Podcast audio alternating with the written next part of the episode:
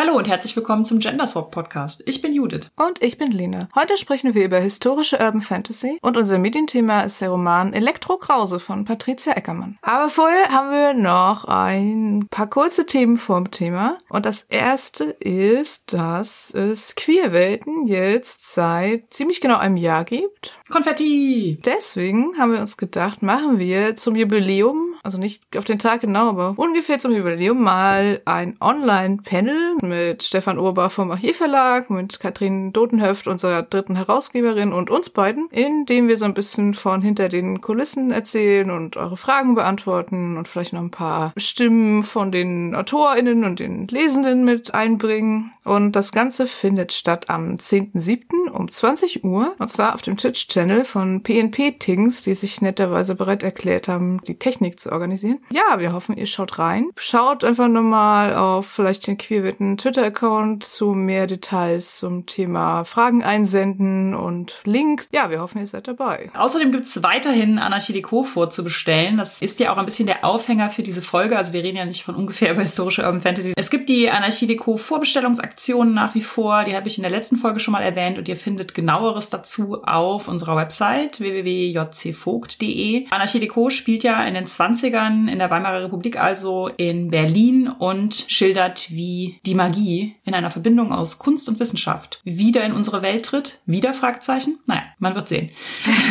Wenn ihr das noch mit Signatur und Tee dazu oder schönen virtuellen Goodies haben wollt, dann schaut euch das an und den Link packen wir auch nochmal in die Show Notes. Und als letztes nochmal, weil es so neu ist, ein Hinweis auf unseren Newsletter. Uh. Inzwischen hat er auch einen Namen, der Freundschaftsbrief, natürlich mit V wie Vogt and Friends, weil solange wir noch Wortspiele mit V haben, werden wir sie machen. Den könnt ihr abonnieren und bekommt seit einmal im Monat eine kurze, übersichtliche E-Mail mit einem coolen Shit von uns, den ihr bestellen und anschauen und lesen und machen und tun könnt. Und wenn ihr den abonniert, den Newsletter, bekommt ihr auch sofort noch eine weitere kostenlose Kurzgeschichte von Judith und Christian. Genau, und wir empfehlen auch im Newsletter Dinge, die uns selber gut gefallen haben und die nicht von uns sind, falls ihr das als Überzeugung noch braucht. Dann haben wir, glaube ich, alles. Dann können wir jetzt in die historische Urban Fantasy einsteigen. Aber nicht ohne einen kleinen Umweg über die Urban Fantasy. Was ist denn das überhaupt? Wir versuchen uns mal an einer Definition. Also, ihr kennt es vielleicht auch schon. Urban Fantasy ist Fantasy, die in unserer realen Welt spielt. Also meistens dem Namen gemäß in einem urbanen Setting, also in einer Stadt. Allerdings auch Sachen, die auf dem Land spielen, aber in unserer Gegenwart und in unserer Welt werden eigentlich landläufig auch Urban Fantasy genannt. Ja, und historische Urban Fantasy ist dann genau das, aber in der Vergangenheit. Also eigentlich gar nicht so schwer. Wir kommen mit noch ein paar Beispiele wie später, wo man vielleicht sich streiten kann. Ist das jetzt Urban Fantasy, wenn es doch irgendwie in einer kleinen Stadt spielt? Oder, oder ist es historische Urban Fantasy, wenn es auch so Aspekte von so Schauerromanen und so hat? Also es ist tatsächlich nicht so ganz leicht. Sind so Sachen wie Stranger Things und S Urban Fantasy oder ist es Horror? Genau, oder Penny Dreadful oder so, was ja in London spielt, aber halt diese ganzen Dracula, Frankenstein, Gothic Novel Geschichten drin hat. Genau, es ist eigentlich einfach, aber eigentlich ist es auch wiederum nicht trennscharf und deshalb dann nicht ganz so einfach. Genau. Wie immer, wenn es um Genre-Definitionen geht. Im englischsprachigen Raum gibt es natürlich auch Urban Fantasy als Genre, aber da gibt es dann auch diese Unterscheidung in First World und Second World Fantasy. Also, wo man halt sagt, First World Fantasy ist das, was in unserer Welt spielt und Second World ist halt in einer fiktiven Welt. Manchmal so ein bisschen schöner, weil man dann irgendwie nicht so dieses Problem hat, ah, aber es spielt auf dem Land und dann kann es ja kein Urban Fantasy sein. Was ich auch bei Urban Fantasy immer mal wieder feststelle und auch in den Definitionen lese, was aber nicht immer zutrifft, ist diese Tatsache, dass die Stadt oder teilweise halt auch das Land oder das Dorf oder so sowas wie eine eigene Figur ist. Das trifft auf manche Urban Fantasy zu, aber halt auch nicht immer. Ne? Also Manchmal ist es mhm. auch einfach nur Vampire und Werwölfe in einer Stadt und das ist dann Urban Fantasy. Und manchmal ist es aber auch so, dass die Stadt halt was Magisches oder was Übersinnliches hat ja, oder so, wie ja. zum Beispiel in The City We Became von N.K. Jemisin oder so. Also das liest man ab und zu auch in Definitionen, dass die Stadt besonders wichtig ist. Das trifft aber wiederum auch zum Beispiel auf fiktive Städte zu. Also wenn ich da an China Mieville denke, dann oh ja. finde ich schon auch, dass das dann auch Urban Fantasy wäre, aber als Secondary World, wenn man diese Definition jetzt nehmen würde. Alles nicht so einfach. Ja, so als Subgenre ist die Urban Fantasy auch noch noch gar nicht so alt. Die folgte auf den magischen Realismus. Das ist ja ein größtenteils südamerikanisch geprägtes Genre, wo so Übernatürliches in die Welt und ins politische Geschehen und in so Familiengeschehen reinkommt. Mhm. Darauf folgte die Urban Fantasy so ein bisschen dann in den 80ern, nachdem ich glaube in den 70ern der magische Realismus so stark war und aufkam und kam dann so ein bisschen mit dem Cyberpunk zusammen. Also ich finde, es gibt da ja auch durchaus Überschneidungen. Also wenn wir ja schon über historische Fantasy reden, Shadowrun ist so ein bisschen sowas wie futuristische Urban Fantasy. Bis auf die Sachen, die erste Edition irgendwie 2007 spielen, die ist dann schon wieder historische hm. Fantasy. Ja, also da sind es ja die High-Fantasy-Viecher, die dann im Prinzip in unsere Welt kommen. Hm. Häufig sind es ja, wie du eben schon sagtest, so diese Schauerroman-Horrorgestalten. Also ich finde, in der Urban Fantasy tummeln sich auch unglaublich viele Vampire, Werwölfe, ja. Engel, Dämonen, sodass man es gar nicht so richtig vom Horror unterscheiden kann. Man kann es aber teilweise auch gar nicht so richtig von der Romantasy zum Beispiel unterscheiden, die ja ganz viel so diese Themen hat. Ganz normaler Mensch verliebt sich in Mythenkreatur X. Und wenn das dann in der Stadt spielt, ist das auch eigentlich Urban Fantasy. Dinge können ja auch mehr als einen Genre haben. Vielleicht ist das auch noch so ein Merkmal, dass Urban Fantasy oft einfach irdische, reale Mythen nimmt und sagt, ja, die sind halt echt. Ich glaube, ich kenne gar nicht so viel Urban Fantasy, die komplett andere Wesen aufmacht, sozusagen. Spontan könnte ich da auch nur Stranger Things raushauen, falls wir es denn als oh, Urban ja. Fantasy definieren stimmt. wollen, weil hat er zumindest nicht so Vampire. Nee, ja, das stimmt. Wenn es dann so ganz fremdartige Wesen sind, sind das oft halt eher dann entweder so Horrorgeschichten oder, oder halt einfach so Aliens, was dann, dann wieder eher Sci-Fi wäre. Bei Horror ist es viel so diese Stephen King Horrorfiguren, die ja auch oft nicht klassische Monster sind. Aber das wäre ja dann wieder eher Horror, ne? Ja, ich würde auch sagen. Sachen können ja auch verschiedene Aspekte von verschiedenen Genres haben. Ich finde bei Call of Cthulhu, wo wir jetzt gerade schon beim Horror waren, Call of Cthulhu kann ja in verschiedenen Epochen gespielt werden. Das heißt, es gibt ja zum Beispiel Achtung Cthulhu, das im Zweiten Weltkrieg spielt. Auch das reguläre Call of Cthulhu hat ja Settings, die den 20ern spielen zum Beispiel und Settings, die in der Jetztzeit spielen. Da finde ich auch, dass es viele Aspekte schon so von Urban Fantasy gibt. Was aber auch so in, ein bisschen, finde ich, in der Tradition steht, wie Harry Dresden oder sowas, wo ja viel so geheimgesellschaftsaufdeckende MonsterjägerInnen Elemente halt mit Urban Fantasy und Horror zusammenkommen. Oder Vampire? Ich glaube, das kann man doch auch vom alten Rom über Mittelalter in jeder Zeit spielen, oder? Der Hauptteil der World of Darkness ist in der Jetztzeit angesiedelt. Bin nicht so ganz super aktuell, was World of Darkness angeht.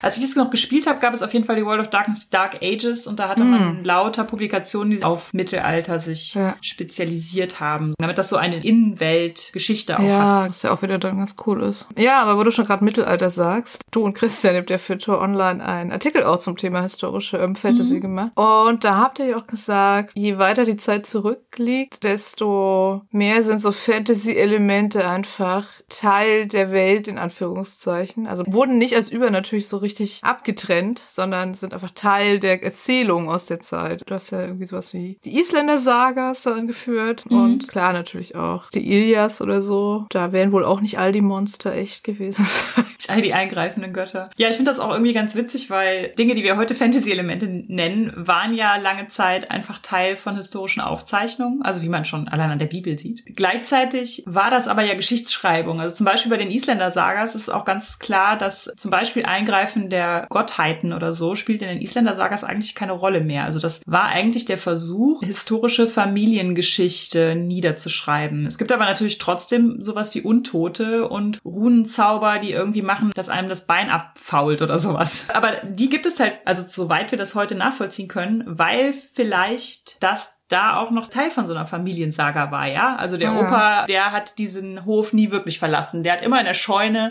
noch sein Gold gehütet oder sowas. Auch wenn die natürlich in christlicher Zeit aufgezeichnet worden sind und so. Und wir natürlich heute gar nicht sagen können, was für ein Verhältnis hatten die Leute damals zu Fantasy-Elementen. Haben die sich auch damals, also gerade als sie es in christlicher Zeit aufgezeichnet haben, dann schon so gedacht, ja, ja, klar, Runenzauber, alles klar. Aber mhm. ich schreibe es ja jetzt trotzdem mal auf, weil es ein großer Teil von dieser Geschichte. Wobei in Island gibt es auch heute noch den Feenbeauftragten. Wobei ich mir nicht so ganz sicher bin, ich habe das vor kurzem noch mal versucht nachzuvollziehen. Ah, okay, es ist doch nur ein Hoax. Also die ursprüngliche Feenbeauftragte, die es ja mal stark in die Presse und so geschafft geschafft hatte, die ist mittlerweile, glaube ich, auch tot. Und inwieweit das jetzt einfach nur für TouristInnen ja, weiter okay. getragen mhm. wurde, weiß ich nicht so ganz genau. Ja, das heißt, wir können heute natürlich nicht sagen, wie so das Verhältnis der alten Griechen zu den Fantasy-Elementen in der Odyssee war, was die auch selbst als Fantasie angesehen haben und was als Religion auch oder als Historie halt. We don't know. Ja, aber ich finde, dass sich gerade auch heute viele AutorInnen da noch dran orientieren. Und obwohl wir das natürlich heute als Fantasy-Elemente wahrnehmen, das zum Beispiel trotzdem in den historischen Roman einbauen oder halt in Literatur, die sich nicht als Fantasy begreift. Das finde ich gerade mhm. bei so weit zurückliegenden Sagenadaptionen, aber auch ganz realistisch anmutenden Sachen, wie viele Hexenverfolgungsromane ich gelesen habe, in denen die angeklagte Frau dann doch irgendwie Naturmagie beherrscht hat oder zumindest irgendwie die Gabe der Vorsehung und des zweiten Gesichts. Ja. Jetzt muss ich leider schon wieder an Säulen der Erde denken, das ist ja auch so. So krass der historische Roman, ne, mit irgendwie sehr, sehr vielen Seiten über, wie baut man eine Kathedrale, mhm. aber da gibt's ja diese mhm. als Hexe angesehene Figur, die aber tatsächlich dann irgendwie Leute verflucht und dann kommt es auch so, wie sie sagt. Irgendwie ist in so bestimmten vergangenen Epochen so eine Normalisierung von Magie. Also wenn mhm. es in so kleinen Dosen ist, ja, dann kann man Magie tatsächlich irgendwie einbauen, ohne dass es jetzt Historical Urban Fantasy wird. Und ich finde, dafür gibt's so bestimmte Epochen. Ich finde zum Beispiel das Mittelalter, wie gesagt, hat super viel so diese Einsprengsel von früher hatten wir noch Naturmagie. Und da, da steckt auch so ein bisschen dahinter, dass wir vielleicht auch so ein Gefühl haben von, ja, aber wer weiß, vielleicht hatten wir das ja, ja. wirklich. Ja, wir haben es heute ja. wirklich vergessen und dann wäre es ja doch historisch. Also, dass wir mit so einer Ecke unseres Geistes vielleicht denken, aber was wäre wenn? Und gleichzeitig finde ich aber, gibt es super wenige, ich glaube, mir ist kein einziger wirklich eingefallen, so Hochmittelalter-Fantasy-Romane. Was Hochmittelalter mhm. ist ja eigentlich so eine klassische Fantasy-Zeit. Aber ich glaube, die wird fast ausschließlich so in der High-Fantasy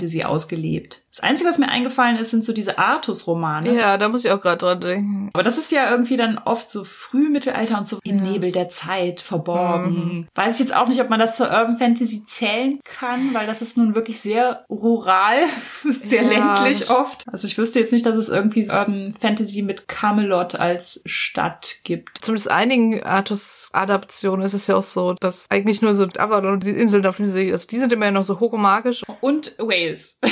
ja, und Wales. Wales ist Magic. Aber so oft ist es so ein bisschen so ein Zwiespalt, ne? Also von, es gibt da diese ganz unfantastischen Ritter, Tafelrunde, König, die da irgendwie ihre Kriege und ihre politischen Probleme haben. Und dann gibt es so diese Magie und das sind aber so zwei Teile, die miteinander so interagieren. Also ich finde, was man jetzt schon vielleicht sagen kann, Urban Fantasy hat ja tatsächlich auch oft zumindest den Aspekt, dass es eher an einem Ort spielt und nicht ständig Leute mhm. auf irgendwie Quests ausziehen. Dieses klassische, der Held TM zieht los auf Kriegszüge oder Questen, um irgendwas zu finden. Das ist ja dann wieder eher nicht urban oder nicht ortsgebunden mhm. zumindest. Manchmal wechseln die auch, da fällt mir jetzt kein historisches Beispiel ein, aber bei die Flüsse von London, was ja eine Reihe, bei der der erste Teil die Flüsse von London heißt. Ich weiß gar nicht, ob das mittlerweile einen offiziellen Reihentitel hat. Ich nenne es immer nur die Flüsse von London Reihe. Und da geht's ja eigentlich die ganze Zeit um London und das ist schon auch so, dass die Stadt da ein Charakter ist. Und dann gibt es aber einen Teil, wo der auf dem Land ermittelt unter so Feen. Ja. Ich fand den auch ganz cool, aber das ist auch irgendwie der Teil, wo die meisten Leute geschrieben haben, boah, da ließ er aber sehr nach und irgendwie diesen Teil mit dem Land und so, den mochte ich nicht. Das fand ich auch irgendwie ganz witzig, weil das Aha. offensichtlich so ein, nein, London muss Teil von dieser Geschichte sein. Ich glaube, es hat natürlich auch so ein Appeal, dass man dann, wenn man dann diese Orte kennt oder man sagt, ja, da kann ich mal hinfahren. Man sieht so echte Orte mit anderen Augen, weil man weiß, ah, in dem Buch, da war hier der geheime Eingang. Ja, stimmt. Also London ist, glaube ich, generell eine Stadt, wo auch historische Urban Fantasy super viel drin spielt. Und dann halt häufig, wir haben ja schon über Grenzenverwischung gesprochen, ist natürlich, also gerade diese London Historical Urban Fantasy hat natürlich total viele Elemente mit dem Steampunk gemeinsam. Ja, voll. Das ist ja dann fast immer auch die Steampunk-Zeit, ne, dass es so Victorian Age ist. Ich habe ein bisschen geguckt, was es alles gibt. Also sowohl Romane, Filme, aber auch Rollenspiele und also wirklich die Hälfte davon ist halt so Victorian London. Ich glaube ja, das liegt an der Klamotte.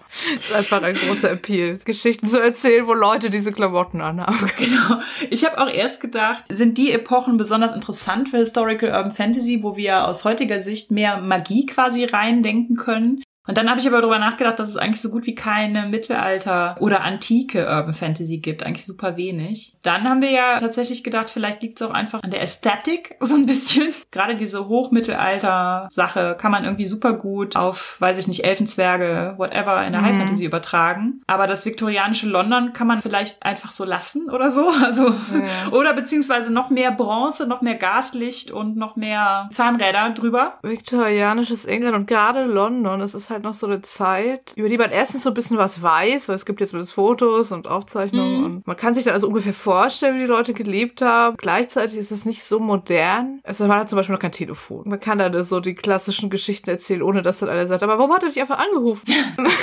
oder so. Wenn man gleichzeitig halt schon so diese moderneren Sachen wie dieses städtische Leben. Ich glaube auch dieser Entdeckergeist, also so dieses Mhm. neue Entdeckungen werden gemacht, dass das vielleicht auch irgendwie einfach eine Zeit ist. Wenn man da was Magisches hinzunimmt, ist das nicht wie im Mittelalter, dass man das noch irgendwie so Larifari mit, das war halt im Mittelalter so, oder es dient meiner Geschichte erklärt, sondern dadurch, dass man halt so viel davon weiß, wird es dann halt zur Urban Fantasy, wenn man da Magie reinbringt. Über irgendeine Zeit relativ viel weiß und vielleicht auch ein paar interessante Personen und so kennt und dann aber sich fragen kann, ja, aber was wäre, wenn dann da Magie passiert wäre? Mhm. Oder was wäre, wenn diese Erfindung noch anders funktioniert hätte? Das ist vielleicht einfach sehr zugänglich, diese Zeit. Was es natürlich halt viel gibt, ist halt alles Erster Weltkrieg, Zweiter Weltkrieg, alles dazwischen. Das finde ich auch ist ganz häufig, dass moderne Urban Fantasy auch gedanklich in diese Zeit zurückgeht. Also es ist ja bei Harry Potter zum Beispiel so, also wobei ich Mhm. jetzt Harry Potter nicht unbedingt als Urban Fantasy bezeichnen würde, aber das geht ja auch zurück und sagt quasi, ah, aber was haben die Zauberer und Hexen denn im Zweiten Weltkrieg gemacht? Weil Mhm. obviously war das ein großer Konflikt und sie werden sich darin eingemischt haben. Und dann gibt's ja dazu Erklärungen und daraus sind ja dann letztendlich diese fantastischen Tierwesen entstanden, die, würde ich sagen, auch stärker Urban Fantasy sind als Harry Potter. Und bei Die Flüsse von London ist es aber auch, dass die sich also auch die Frage stellen, was ist denn im Zweiten Weltkrieg mit unseren Magierlogen und sowas passiert. Ja. Weil man sich natürlich auch automatisch fragt, okay, wenn es die Magie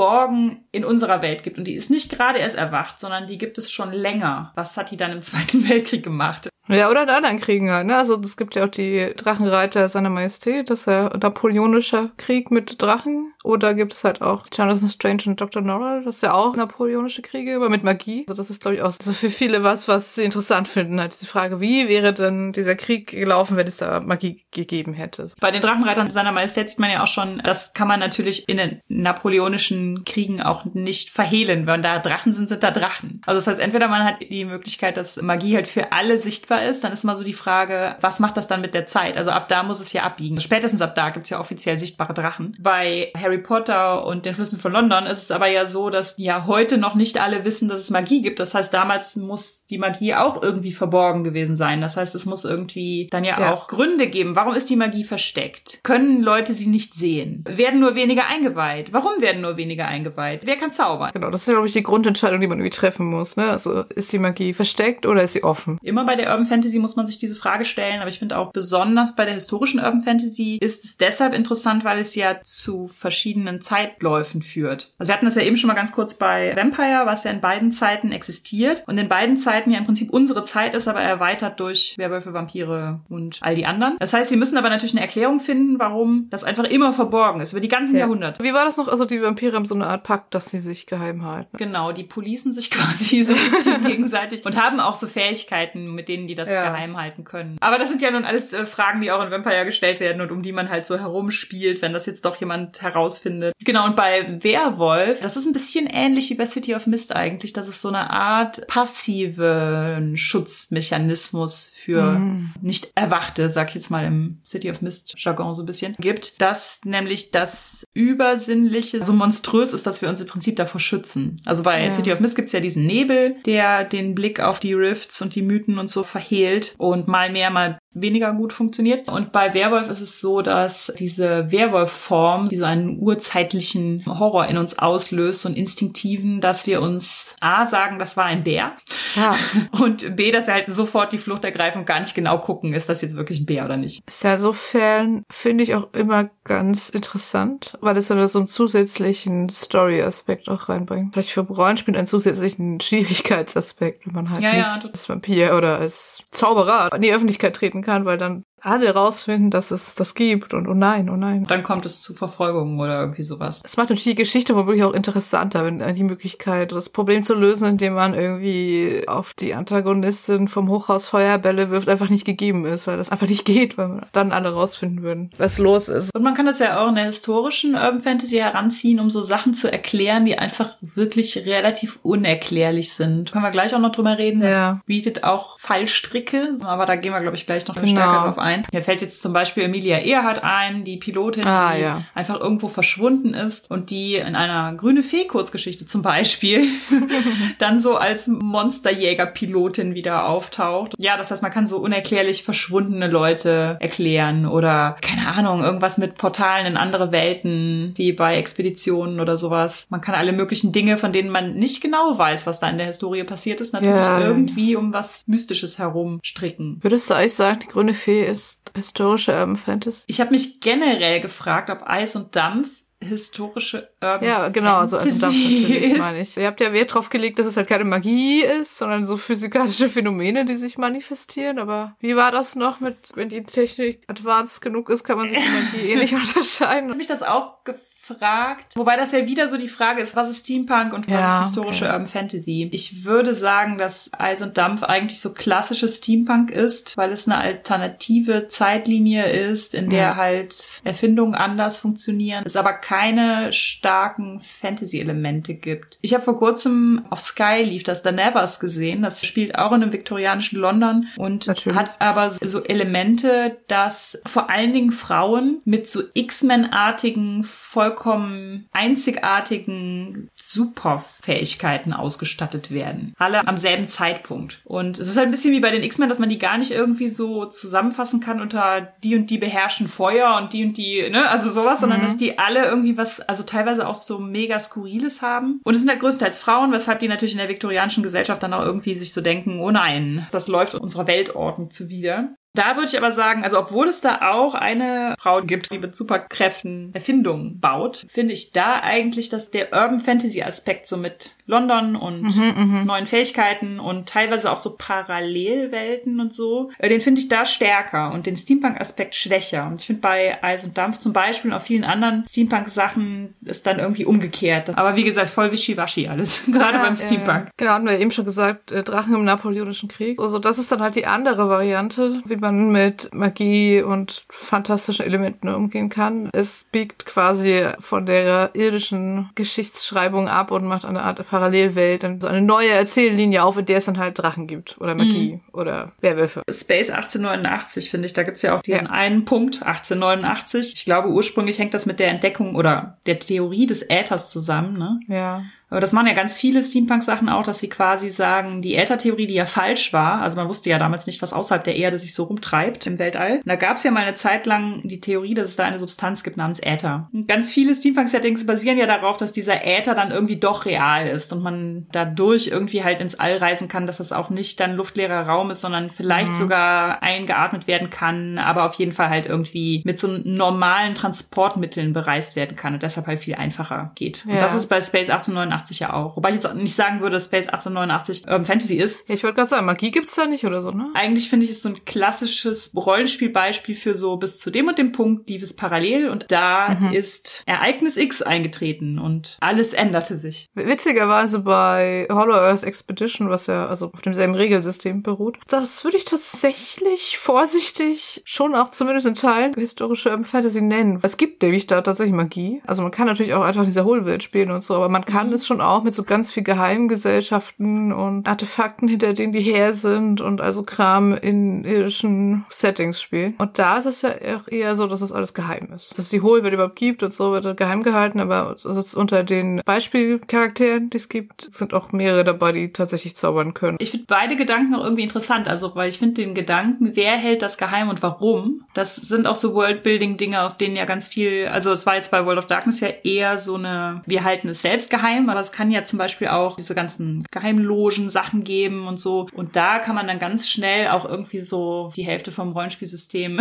drumherum bauen, dass es da halt irgendwie Leute gibt, die es vielleicht herausfinden wollen, an die Öffentlichkeit bringen wollen und gleichzeitig gibt es irgendwie Leute, die alles dran setzen, dass das exklusives Wissen ist. Und wessen Wissen ist das dann? Hollow Earth Expedition haben wir in der Genre-Folge schon mal drüber geredet, dass da ja Nazis schlagen auch ein storyrelevanter Punkt ist. So diese Geheimgesellschaft gibt es welche, die sagen, ja, diese Hohlwelt-Sachen und Artefakte davon, also gibt's halt alles. Von wir sollten sie nutzen, um der Menschheit Gutes zu bringen, bis so wir sollten sie alle vernichten und gar nichts damit machen, bis natürlich so diese Nazi-Geheimgesellschaft, die sagt, wir sollten sie benutzen, um die Welt zu unterjochen und all sowas. Und das ist halt auch so ein bisschen so ein Wettrennen irgendwie zwischen diesen verschiedenen Gesellschaften, um halt zum Beispiel Eingänge in diese Hohlwelt zu finden. Ich finde nämlich auch, es kann ja sein, dass es so Geheimgesellschaften sind, die quasi sagen, wir halten das geheim aus so einem paternalisierenden Impuls heraus, so das wäre nicht gut für die einfachen Menschen, den kleinen Mann, bis hin zu zu, nein, nur uns weißen Männern darf dieses Wissen gehören. Wir haben das bei Anarchie Deco auch so als Thema mit drin, dass das am mhm. Anfang ja von akademischen Kreisen geheim gehalten werden soll und man dann vielleicht auch noch, also ich spoilere jetzt nicht, das ist relativ am Anfang schon relativ klar, denkt, dass es vielleicht auch geheim gehalten werden kann. Es verlässt aber natürlich relativ schnell den akademischen Kontext einfach dadurch, dass Leute, die da drin arbeiten, es halt weitergeben, weil ich behaupte mal, dass es schwierig ist, gerade in einer Gesellschaft, die medial auch an dem Punkt angekommen ist, an dem die Weimarer Republik angekommen ist. Also ja. so mit Austausch von WissenschaftlerInnen und Zeitungen und Investigativjournalismus und sowas. Da ist es natürlich auch super schwierig, solche Erkenntnisse dann irgendwie geheim zu halten und sich zu denken, nein, nein, da sitzen wir jetzt mal schön drauf. Und da ihnen das dann nicht gelingt, gelangt die Magie natürlich als erstes in die Unterhaltungsindustrie. Und dann kommen natürlich diese ganzen politischen Strömungen. Und dann haben wir uns halt Gedanken gemacht, was würden die mit Magie anfangen? Also sowas wie, die Magie tritt ja erst auf, nachdem der Versailler Vertrag geschlossen wurde, laut dem Deutschland ja kein Militär und keine militärische Aufrüstung und sowas besitzen darf. Das heißt, die fragen sich dann natürlich, ach cool, die Magie steht ja nicht im Versailler Vertrag. Was ließe sich denn damit wohl machen? Das ist natürlich so einer der ersten Gedanken, den die da irgendwie hegen. Willst du vielleicht noch mal kurz erzählen, warum ihr gerade diese Epoche gewählt habt? Also das ist ja Berlin 1928. Wenn ich das noch wüsste. Ich bin das vor kurzem auch schon mal gefragt worden in so einem Instagram-Talk mit Sarah Stoffers. Wir haben den ja einmal schon demselben Verlag angeboten. Da hätten sie ihn billiger haben können.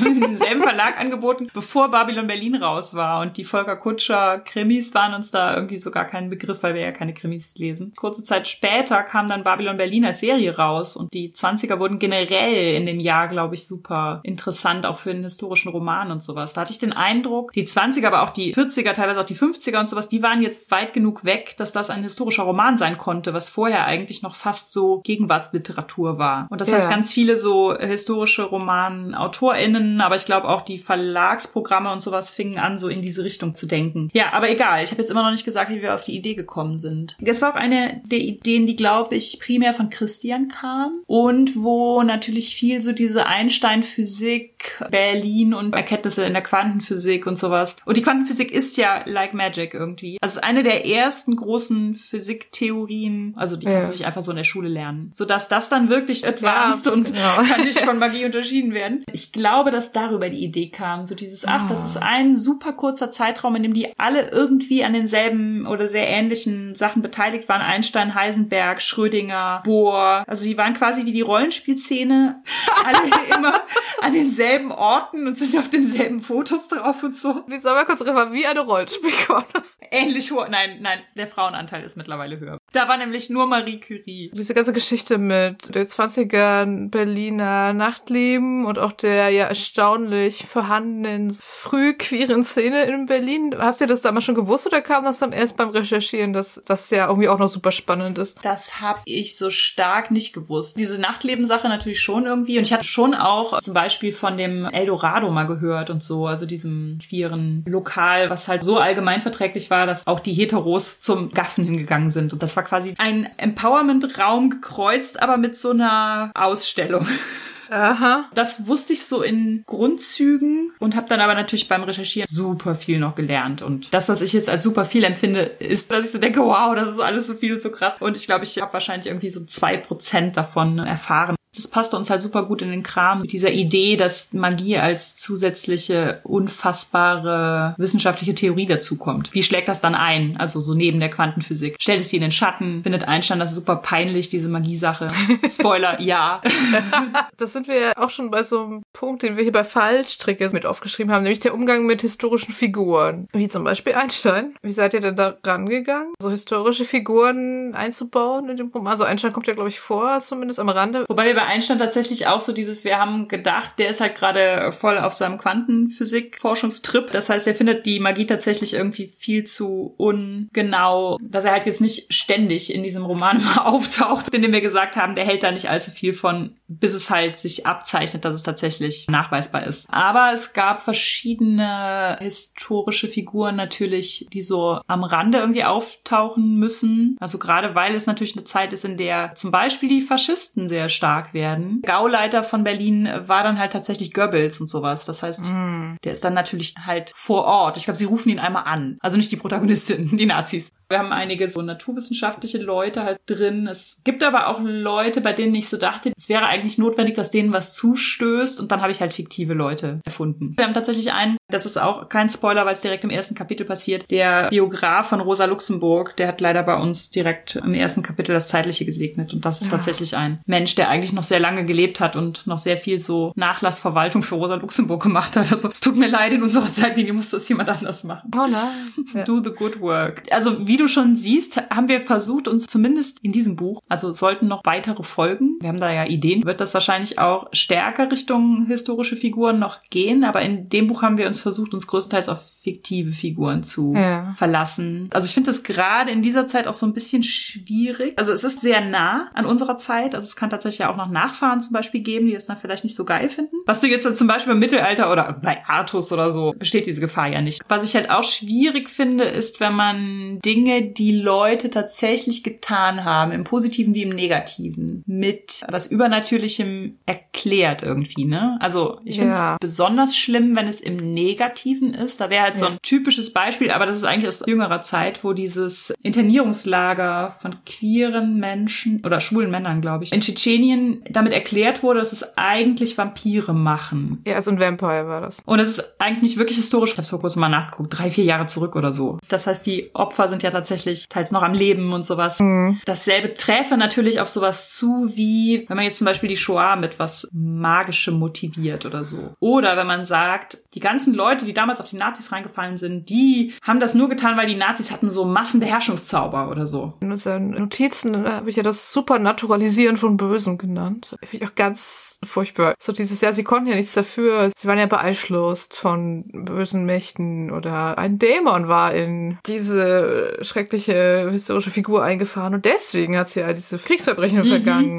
Bitte können wir das nicht tun. Ich weiß auch nur, dass es eine Edition von World of Darkness gab, in der historischen Figuren, die Schreckliches getan haben, häufig in irgendeiner zumindest Relation zu Vampiren und anderen übernatürlichen Kreaturen standen. Also so zum Beispiel, ich weiß nicht, ob es Hitler selber war oder einer aus der hohen Nazi-Führungsriege, der dann zum Beispiel, glaube ich, ein Ghoul war. Das heißt jemand, der abhängig ist von Vampirblut. Bei Ghoulen ist es ja so, dass die durch diese Abhängigkeit halt alles tun für ihren Vampir. Und da wurde dann ja impliziert, dass das was der getan hat, war, weil es halt eine noch mächtigere Figur gab, die aber in unserer Geschichte unsichtbar ist, weil sie ein mhm. Vampir ist. Ja. Und auch das finde ich schwierig.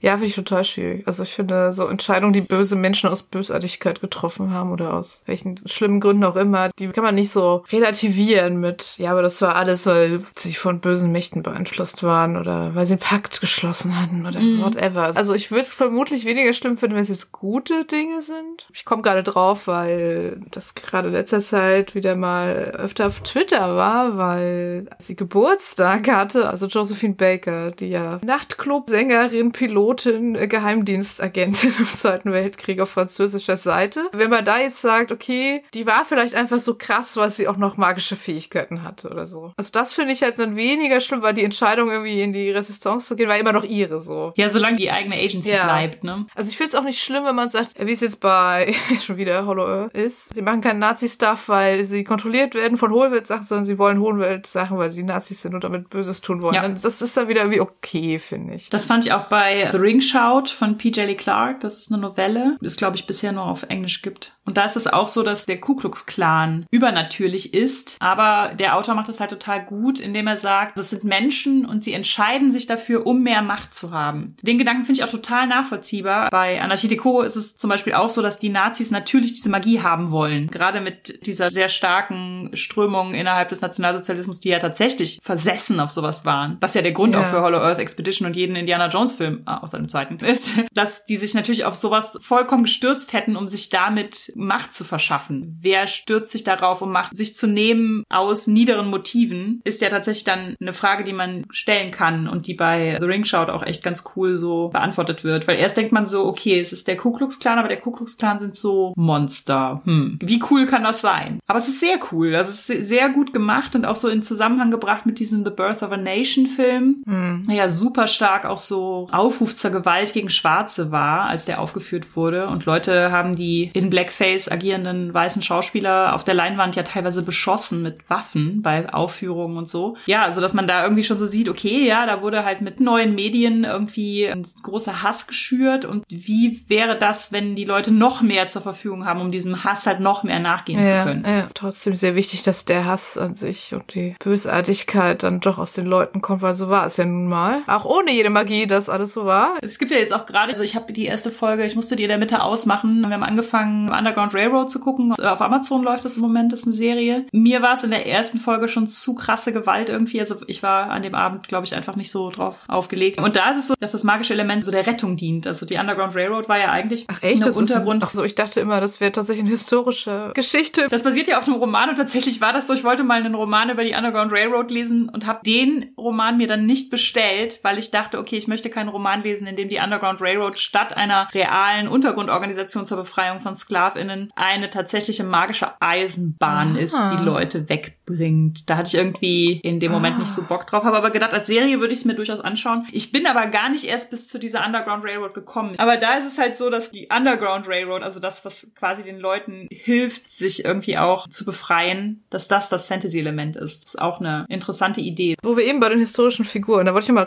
kurz darauf zurückkommen, nämlich im Rollenspielkontext. Und da finde ich es teilweise auch ein bisschen schwierig, das im richtigen Maß zu machen. Also wenn man jetzt in so einem Setting spielt, so einem historischen Urban Fantasy Setting. Ich glaube, dass die versuchen natürlich auch groß irgendwie dann vielleicht historische Figuren einzubauen oder bestimmte Ereignisse einzubauen. Und dann stelle ich mir es mir zum Beispiel schwierig vor, also auch so als Spielleitung dann diese historischen Figuren auch angemessen rüberzubringen. Das ist das eine. Und das andere ist natürlich, wenn da historische Ereignisse sind und wir spielen aber in einem Setting, wo die ganze übernatürlichen Sachen halt geheim sind und wo man auch nicht die Geschichtsschreibung ändern will, das ist natürlich auch so ein bisschen tricky, dass es dann nicht total so ein Ding wird, wo die Spielercharaktere nur zuschauen können, wie das Ja. historische Ereignis sich unabänderlich vor ihren Augen so entfaltet. Ich finde das tatsächlich auch schon, wenn es nicht historische Figuren sind, sondern ich finde es so ein Klassiker ist eigentlich in Star Wars Luke, Leia oder Han auftauchen zu lassen. Ja, Rollenspiel. Das, das genau. fühlt sich genauso an, finde ich, auch wenn es keine irdische historische Figur ist. Aber du hast so diese super prominenten und dominanten Figuren, die du als Spielleitung eigentlich kaum gut rüberbringen kannst. Und sie sind natürlich auch noch von diesem unsichtbaren Plot-Armor umgeben, Ja. weshalb es dann vielleicht auch sowieso eigentlich uninteressant ist, wenn sie auftauchen. Und ich finde auch bei historischen Abläufen, wir haben das mal so episodenhaft gemacht, es liegt super lange zurück, dass wir in zwei Gruppen gespielt haben. Der einen Gruppe lag was daran, die Geschichte zu verändern und der anderen Gruppe lag was daran, sie zu erhalten. Das waren aber immer so relativ kurze Schlaglichter, also wir sind dann kurz durch die Vergangenheit gereist. Das war auch gar nicht Hauptelement der Story, aber es war halt ein Teil davon. Und dann hat die eine Gruppe plötzlich Lincoln gerettet vor dem Attentat und meine Gruppe musste dann halt irgendwie Lincoln erschießen, damit es doch passiert und so. Es ist halt mehr so ein komisches Element. Ich mag ja sogar diese Stories, die so sind. Es passiert dieses historische Ereignis und es ändert sich auch gar nichts dran, aber im Hintergrund laufen ganz viele Sachen ab, wo dann mehrere genau gegeneinander agieren, um das doch wieder abzuändern. Am Ende kommt es dann doch genauso und vielleicht sogar durch einen blöden Zufall oder so. Das finde ich als Geschichte super witzig, aber im Rollenspiel kann es halt auch super frustig sein, wenn dann die Ziele der Charaktere dann nicht umgesetzt werden können, weil geht halt nicht und so. Ein guter Trick ist dann immer so ein bisschen bei beiden so in die zweite Reihe zurückzufallen. Also man trifft dann vielleicht nicht die berühmte Persönlichkeit X, sondern ihren Sekretär, der dann halt heimlich und und nur mit Andeutung, für wen man da jetzt eigentlich arbeitet, die Gruppe beauftragt, dies und das zu machen. Und genauso kann man das ja mit historischen Ereignissen auch machen, dass man dann eher so in der Vorbereitung was spielt, Gegenstand Y besorgen muss, der dann nachher dafür wichtig ist. Oder dieses historische Ereignis ist so, dass der große Paukenschlag, mit dem das Abenteuer losgeht und dann gibt's ja so eine kleine Handlung drumherum, die das Ereignis nicht ändert, aber vielleicht Fallout davon irgendwie spielt oder so. Also das wären jetzt die Sachen, die mir dazu so einfallen würden. Und als letzten Fallstrick ist uns natürlich wie immer noch eingefallen, dass man natürlich historische ähm, Fantasy auch wieder sehr schön dafür benutzen könnte, um dann zu sagen, aber damals war das Aber alles damals anders. Gab es das noch nicht. Und du kannst keine Frau spielen und nein, dein Charakter kann nicht auf Color sein. Da haben wir ja, glaube ich, auch schon länger in vielen Folgen drüber geredet. Als wir die Rollenspiele auch gesammelt haben, festgestellt haben, dass es super viel so Victorian Age gab, habe ich auch nochmal über Artus nachgedacht und da fiel mir das Arthurianer Rollenspiel Romance of the Peril's Land ein. Das gibt ja super viele Artus-Rollenspiele auch. Ich habe, glaube ich, kein einziges davon jemals gespielt. A Romance of the Perilous Land ist auf jeden Fall ein relativ neues. Also es ist irgendwie vor zwei, drei Jahren oder so rausgekommen. Und auf dem Cover ist, meine ich, eine Ritterin, noch irgendwer, weiß ich es gerade nicht, und auf jeden Fall ein schwarzer Mönch. Es kam, wie es kommen musste, weil ja die Leute den Eindruck haben, ja gut, ist Fantasy, aber spielt ja in unserer Geschichte. Und dann halt dieses übliche, I don't see people of color oder ne, Frauen müssen irgendwie super fremdbestimmt sein und sowas, dass da halt total viel einfach so diese Single Story kommt von dem einen weißen Mann, der da sein eigenes Schicksal in die Hand nehmen kann und alle anderen können das ja historisch nicht. Ja. Ja, aber wie gesagt, da haben wir ja schon wirklich viel zu gesagt. Ist halt Quatsch. Trotzdem gibt's immer wieder dieselben Scheinargumente. Genau, ich gucke auch gerade nochmal die Beispiel-Rollenspiele, die wir gefunden haben. Echt so viel viktorianisches London. Gerade ganz neu ist irgendwie The Between. Das ist ja auch so Monster Hunting im viktorianischen London. Tatsächlich auch ganz ähnlich ist Savage Worlds Rippers, auch Horror-Monsterjagd im viktorianischen London. Dann gibt's da Victoriana, was so Fantasy-Steampunk ist. Also wie gesagt, es gibt ein paar Artus-Rollenspiele, wobei wir da ja jetzt auch nicht so sicher sind, ob man die ist als Historical Ja. Urban Fantasy bezeichnen könnte, aber hat natürlich einen ähnlichen Kontext, einen Blick auf unsere tatsächliche Historie mit Fantasy. Und es gibt ein paar wenige mit altem Rom oder generell mit Antike. Also es gibt zum Beispiel Ja. dieses Barbaricum, was bei Urwerk rausgekommen ist, was ja neuere Erfindungen ins Römische Reich transferiert, was ich auch eine interessante Idee finde. Es hat meines Wissens nach keine richtigen Fantasy-Elemente, sondern halt so Anachronismen, was die Forschung und die Entwicklung und so angeht. Und das andere um Rom, da Eagle Eyes. Eagle Eyes ist, soweit ich weiß, ohne Fantasy. Genau, dann könnte man natürlich noch überlegen, Aegon ist ja quasi die Odyssee als Rollenspiel, ob das dann auch noch so grob in diesen Kontext fällt, aber die Inseln, an denen man da anlandet, haben auch fiktive Namen, also da ist jetzt nicht irgendwie Kreta dabei. Was es halt noch gibt, ist Urban Shadows. Das ist ja ein PBTA Urban Fantasy Spiel. Und das hat halt kein festes Setting. Also das könnte man auch historisch spielen, wenn man das wollte. Ja, ich glaube, jetzt haben wir fast alles genannt, was uns eingefallen ist. Ja, worüber wir noch nicht geredet haben, weil es keine Fantasy-Elemente Ja. hat. Es gibt gerade in letzter Zeit eigentlich auch viel Alternate History,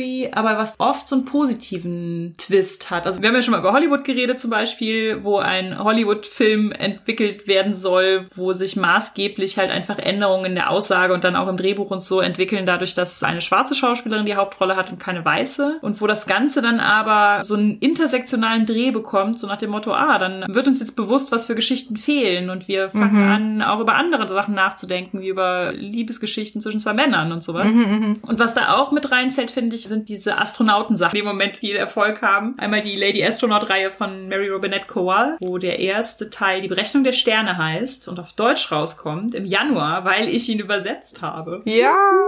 Und in eine ähnliche Kerbe schlägt For All Mankind die Apple TV-Serie von den Battlestar Galactica-Machern. Das sind beides so Alternate History-Sachen, wo aber die Raumfahrt anders verläuft und wo wir einen anderen und auch feministischeren Blick auf die Raumfahrt werfen. Das finde ich halt auch also mega spannend, dass man diese irdische Geschichte nimmt ab einem bestimmten Punkt einen anderen Verlauf, dass man das tatsächlich auch so ganz ohne Fantasy-Elemente, aber dafür mit so einem feministischen Ansatz erzählen kann. Das finde ich natürlich sehr schön. Das finde ich auch sehr cool, weil man da auch irgendwie so sieht, dass es auch an jedem beliebigen Punkt auch einfach hätte besser laufen können. In dem Artikel zur historischer Urban Fantasy, den wir natürlich noch verlinken in den Show Notes, habt ihr den schönen Satz geschrieben, dass wir in der Welt leben, in der wir heute leben, war niemals unvermeidlich. Und den finde ich einfach so toll. Dankeschön. Der sagt im Prinzip ja auch so viel darüber, was für Ideen solche Geschichten auch anregen können mit Mhm. alternativen Zeitverläufen. Ganz lange war da in die schlechtere Variante zu Ja, erzählen, ne? wie bei Man in the High Castle oder sowas. Ganz viel einfach, was wäre, wenn die Nazis gewonnen hätten. Das war, Ja. glaube ich, einfach eine Geschichte, die auch viele Leute beschäftigt hat, klar. Aber ich finde es auch total super, dass das Ganze jetzt so einen Spin bekommt. Zu überlegen, welche Umstände hätten denn dazu geführt. Der Grund für diesen Satz lag auch ein bisschen da drin, weil wir einen Kommentar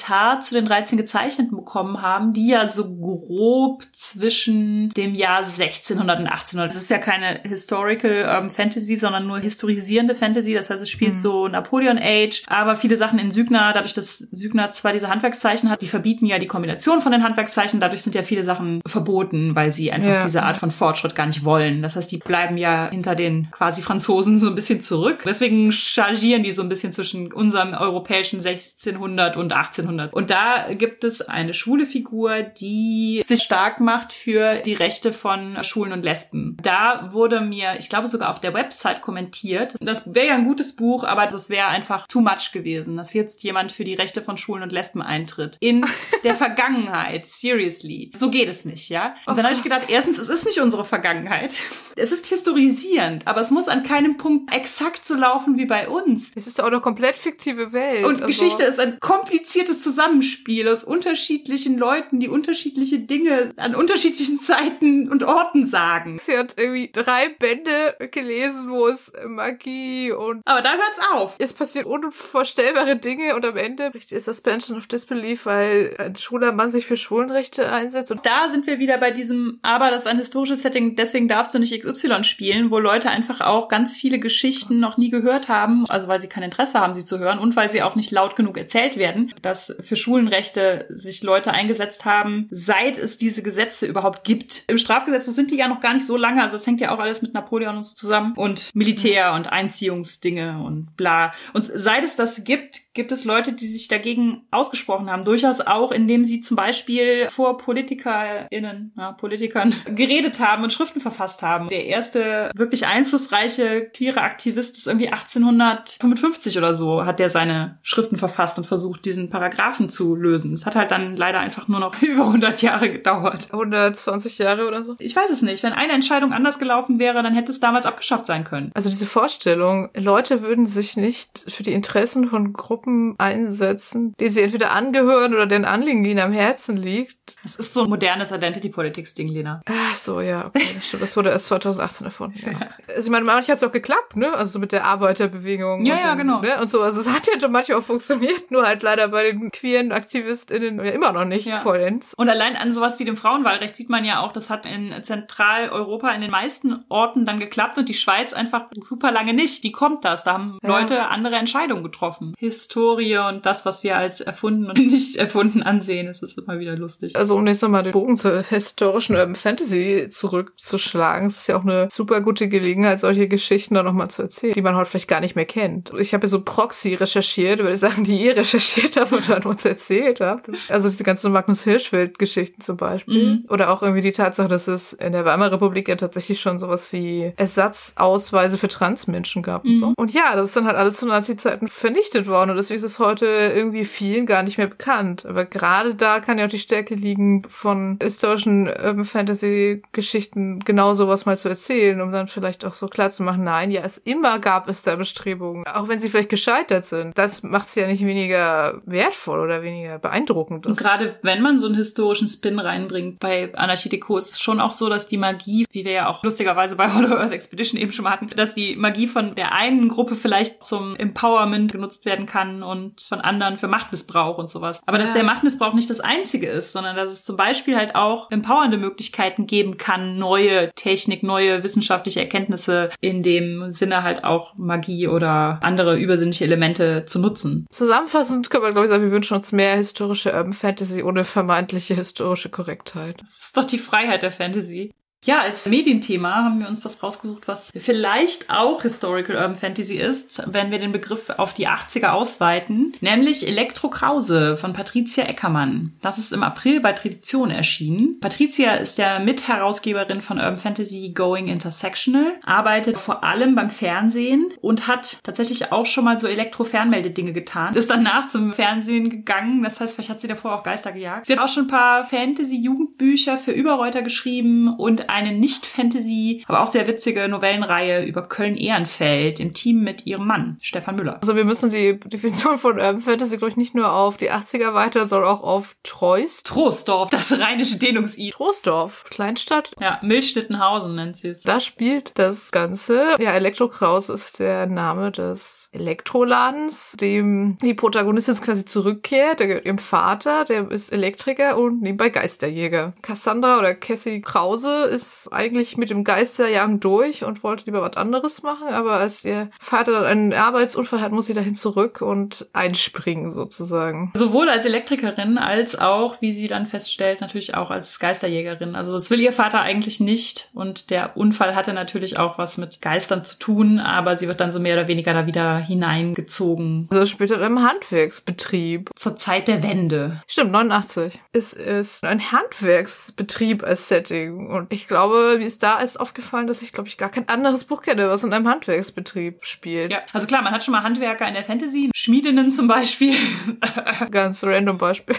Das war auch einfach so super charmant, weil dieser Handwerksbetrieb so lebendig, so echt. Ich habe ja eben Voll. schon erzählt, sie war selber auch mal in einem ähnlich gelagerten, mindestens einem Handwerkbetrieb beschäftigt. Schon so respektvoll, aber gleichzeitig auch sehr witzig und Ich konnte es auch echt vor mir sehen. Diese Sekretärin Ja. mit dem ständig verrutschenden Schönheitsfleck. Dieses Bütchen, wo sie dann immer zum Mittagessen hingeht und so fiese Cheeseburger aus der heißen Hexe ist. Also total lebendig. auch so deutsch, ne? Es ist so deutsch. So deutsch, ja. Ja, also die ganzen Figuren, weil halt alle ein bisschen verschroben sympathisch einfach. Mhm. Ja, den Aspekt, den wir jetzt noch nicht bis jetzt gesagt haben, war, dass Cassie Krause diesen weißen Handwerkervater, aber eine schwarze Mutter hat. Also es ist halt eine Own Voice Geschichte von einer schwarzen Autorin über Schwarzsein in Deutschland. Genau, sie erzählt das aus der Jetztzeit, also die Erzählerinnenstimme ist im Prinzip im Heute und blickt auf die Cassie der 80er so zurück. Ja. Das heißt, die kann auch so Sachen wie zum Beispiel, dass da halt sehr häufig einfach im Sprachgebrauch so das N-Wort drin ist, das im Buch mit Sternchen dargestellt wird. Das sieht sie dann aus so einer, das heute nochmal auf eine andere Weise reflektierenden Sicht. Nicht, dass die Cassie Krause der 80er das nicht reflektiert hätte, sondern dass es heute halt auch nochmal einen anderen soziologischen Kontext gibt. Das fand ich auch einen guten Kniff. Ich finde, heute wird immer viel von Weißen gesagt, ja, das haben wir in den 80ern auch ständig gesagt, da war das auch nichts Schlimmes und hat sich auch niemand dran gestört. Und das macht sie halt ganz klar, sowohl durch die jetzt Erzählperspektive als auch durch die 80er Cassie, dass es weder in den 80ern noch heute cool war oder okay, dass aber sich der Kontext schon etwas verändert hat. So ein bisschen eingebaut, was es in den 80ern halt auch schon so gab an Community-Arbeit und so. Was ich auch cool fand, war, dass es die Konstellation irgendwie mal war, dass es halt ein weißer Vater und eine schwarze Mutter ist. Mhm. Bei Cassie, weil so ganz oft ist es hier andersrum. Und dass gleichzeitig auch die Mutter aus London kam, sodass die Cassie dann auch schon so ein gewisses Empowerment-Vorwissen geben konnte, was in der Zeit vielleicht nicht komplett zugänglich war in Deutschland für schwarze Menschen. Das ist auch kein bedrückendes Buch oder so. Also es geht tatsächlich auch um Geisternazis. Auch da Ja. macht das Buch, finde ich, vieles richtig, indem halt auch diese Geisternazis die Entscheidung getroffen haben, Geisternazis zu werden, so. Ja. Und gleichzeitig ist es aber dabei auch total witzig. Also diese ganze Geisterkiste ist halt so eher Ghostbuster-artig. Mit einem aufgemotzten Staubsauger als äh, Geisterbekämpfungswerkzeug. Halt sowieso eh diese ganze geile 80er-Jahre-Technik. Die Perspektivfigur ist Cassie, aber es hat so ein bisschen so ein Ensemble aus so größtenteils äh, marginalisierten Menschen um sie herum. Ist ihre beste Freundin Kaiser, ja, so Butch-Lesbien. Wobei ich das auch total cool fand, weil nämlich auch Butch-Lesbians sind sowas, was super selten in Medien vorkommt. Super selten. Also wir sehen immer so normschöne, schlanke, langhaarige Frauen, die dann halt lesbisch sind in Serien und sowas. Aber Kaiser ist einfach, wow. Judith und ich hatten schon einen kurzen Disput darüber, wer zuerst mit ihr auf ein Date darf. schweißt Kunstfiguren aus altem Ja. Schrott. So cool. Das heißt, ich hatte aber so den Eindruck, es wird so total folgerichtig und logisch, wer sich da gegen die Nazis stellt und warum. Genau, oder das ist auch so eine ganz gute Mischung irgendwie aus diesen Geister-Nazis, aber halt irgendwie auch lebenden Leuten, wo man auch merkt, ja, die würden auch gerne wieder all das Ensemble da weghaben wollen. So den Nazi-Vermieter, der von seinen Nazi-Vorfahren schon das Haus geerbt hat und so. Ja, genau das. Was ich auch ganz cool fand, war die Setzung, dass irgendwie viele von den Geistern auch irgendwie als Geister rumhängen müssen, weil sie, ja, diese Schuldgefühle haben sozusagen, dass sie halt auch gegen die Nazis nichts gemacht haben. Ja, das Buch ist auch irgendwie nicht lang. Also ich habe es an einem Tag durchgelesen. Ich hätte gern mehr davon. Es gibt dann natürlich ein cooles Finale und nach dem Finale ist es dann auch sehr schnell vorbei. Ich hätte gern noch die Shawarma-Szene, also die, wie bei Avengers, ne? also dass sie da zusammen alle beim Bütchen einen ekligen Cheeseburger essen. Das wäre schön gewesen und ich hätte auch gerne eine Fortsetzung. Ich fände auch eine Fortsetzung cool. Patricia, wenn du das hörst, wir warten drauf. Mehr Kaiser-Content, please. Nein, und bitte auch mehr Content überhaupt. Also Elektrokrause von Patricia Eggermann. Link findet ihr auch in den Show Notes. Bitte kauft das alle. Und, wo wir gerade bei Handwerk waren, in unserem Audio-Extra, reden wir noch ein bisschen über Berufe in Geschichten und auch Fantasy-Geschichten Mhm. und warum das eigentlich immer so oft AkademikerInnen sind. Wenn ihr das hören wollt, dann könnt ihr bei Patreon das auswählen, dass ihr das Audio-Extra jeden Monat bekommt. Das war unsere 36. Folge zum Thema historische Urban Fantasy. Feedback zur Folge lesen wir gerne auf Twitter unter genderswappod, auf Instagram unter genderswappodcast, per Mail an feedback at genderswap-podcast.de oder als Kommentar auf unserer Homepage www.genderswap-podcast.de. Wenn ihr unseren Podcast mögt, erzählt doch euren FreundInnen davon, gebt uns eine positive Bewertung auf iTunes oder ihr spendiert uns einen Kaffee oder schwarzen Tee. Den Coffee-Link findet ihr unter der Folge. Ihr könnt unseren Podcast und andere tolle Projekte von Judith und Christian Vogt auf Patreon unterstützen. Und für aktuelle Infos über Neuerscheinungen, Termine und mehr könnt ihr unseren Newsletter abonnieren. Und diese Links findet ihr natürlich ebenfalls in den Shownotes. Wir hören uns im August, sagen danke fürs Zuhören und bis zum nächsten Mal. Danke, tschüss. Kofi gab es von Bernhard Und von Sophie, vielen Dank. und unsere Patrons sind Abonat, Adrian, Alexander, Alexander, Amedale, Andrea, Anna, Antonia, Bab, Benjamin, Björn, Boni, Brophy, Bruno, Bisilisi, Katrin, Christoph, Cypher, Dead Operator, Daedalus Root, Eike, Elea, Elias, Eva, Evelyn, Fabian, Gadget O'Brien, Harald, Henning, Hungerhummel, Janis, Jan Niklas, Jasmin, Johannes, Julia, noch eine Julia, Kai, Kama, Karl-Heinz, Katrin, Kai, Kirsten, Lara, Mara, Marcel, Marco, Markus mit C, Markus mit K, Max, Merlin, Mika, Micha, Michael, Michael, Mofte, Moritz, Mr. B, Natschi, Nerd Meets You, Nico, Niklas, Nimea, Nina, nur der Tim, Oliver, Olivier, Olli, Pascal, Patrick, Philipp, Ramon, Resa, Sabina, Sandra, Sarah, Skimmy, Shelly, Sol, Sphärenmeister Spiele, Sven, Tütenclown, Tanja, Technosmurf, Tellurian, Tentacle Duck, Thorsten, Tino, Tjörn, Tobias, Tobias, noch ein Tobias, Junik, Juju, Vic Zeitige. und Senja. Dankeschön an euch alle. Danke.